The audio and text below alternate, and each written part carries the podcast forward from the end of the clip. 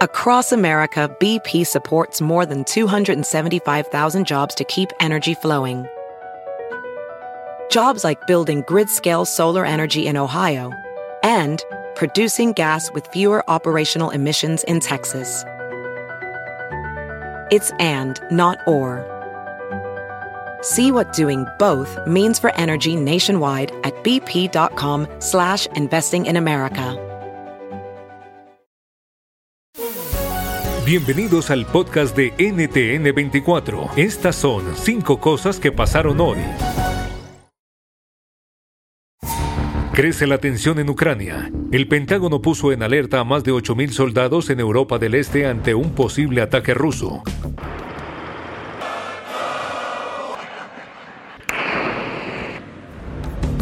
¿Son reales las amenazas de Putin o está Occidente y particularmente la OTAN exagerando con una reacción desproporcionada? Lo analizamos con Rose Moller, profesora en el Instituto de Estudios Internacionales de la Universidad de Stanford y exsecretaria general adjunta de la OTAN.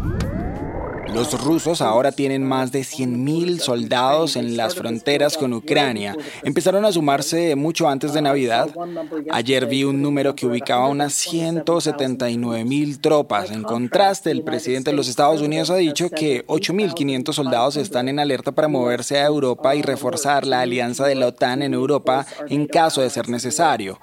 No ha anunciado una fecha de salida, pero ha dicho que se mantendrían en alerta. Entonces, voy a preguntar, ¿Quién está armando la histeria aquí?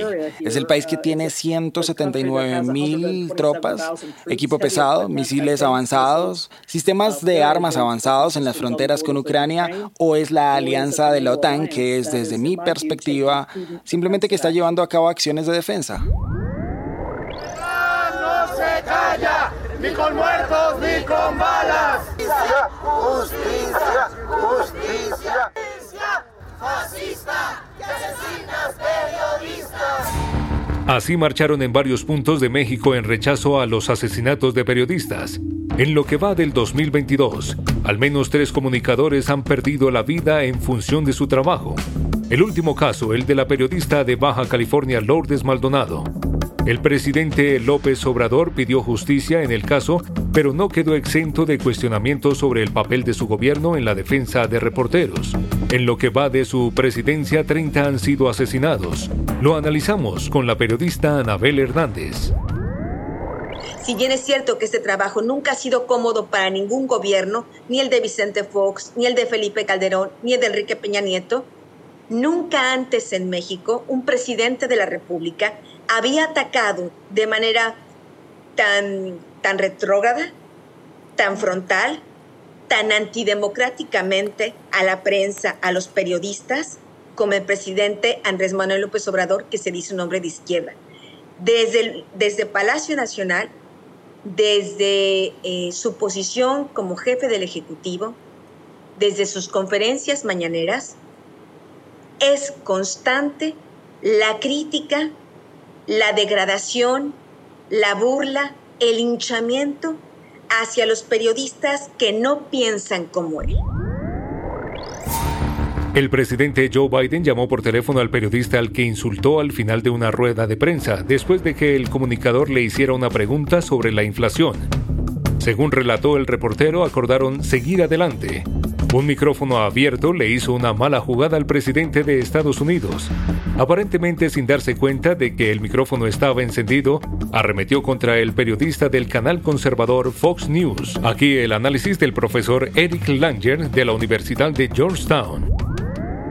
Él tiene que saber cuál es su respuesta ah, sin decir ah, alguna mala palabra con eso, porque de eso no sirve. Él es el que gobierna y necesita poder contestar a los periodistas francamente, obviamente honestamente, pero o quizás no tan honestamente, pero por lo menos de una forma ah, que sea aceptable y civilizada.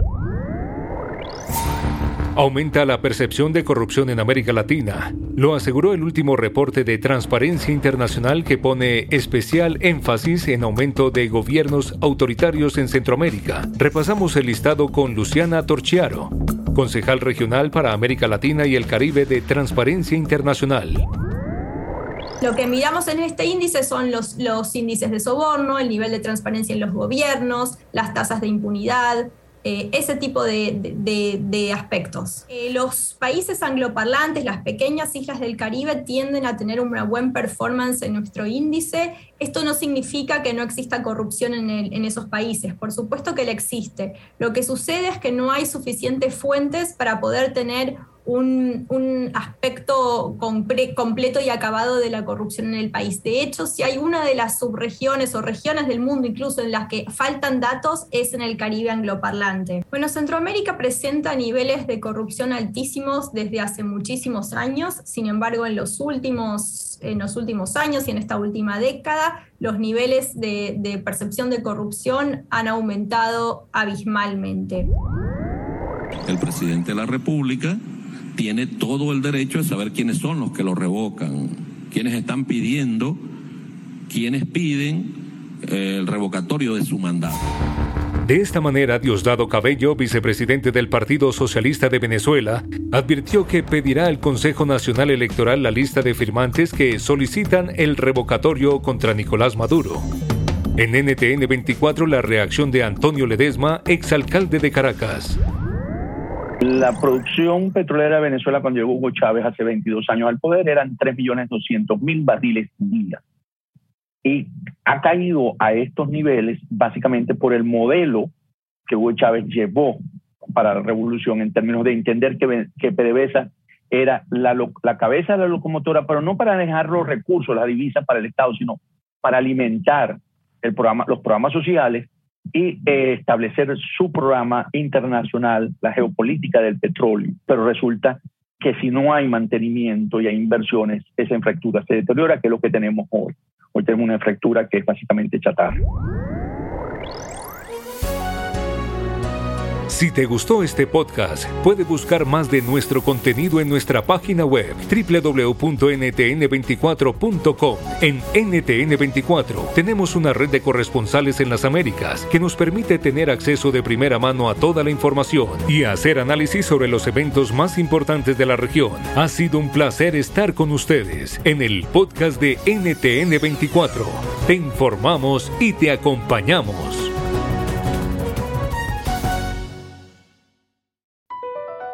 Across America, BP supports more than 275,000 jobs to keep energy flowing. Jobs like updating turbines at one of our Indiana wind farms and producing more oil and gas with fewer operational emissions in the Gulf of Mexico. It's and, not or. See what doing both means for energy nationwide at bp.com slash investing in America. I'm Chris Hahn, the Aggressive Progressive. Check out a new episode of the Aggressive Progressive podcast every Tuesday. You know, the election is heating up just as the year is winding down. Stick with me. I'll tell you the truth as I see it. Download the Aggressive Progressive on Pandora or wherever you get your podcasts.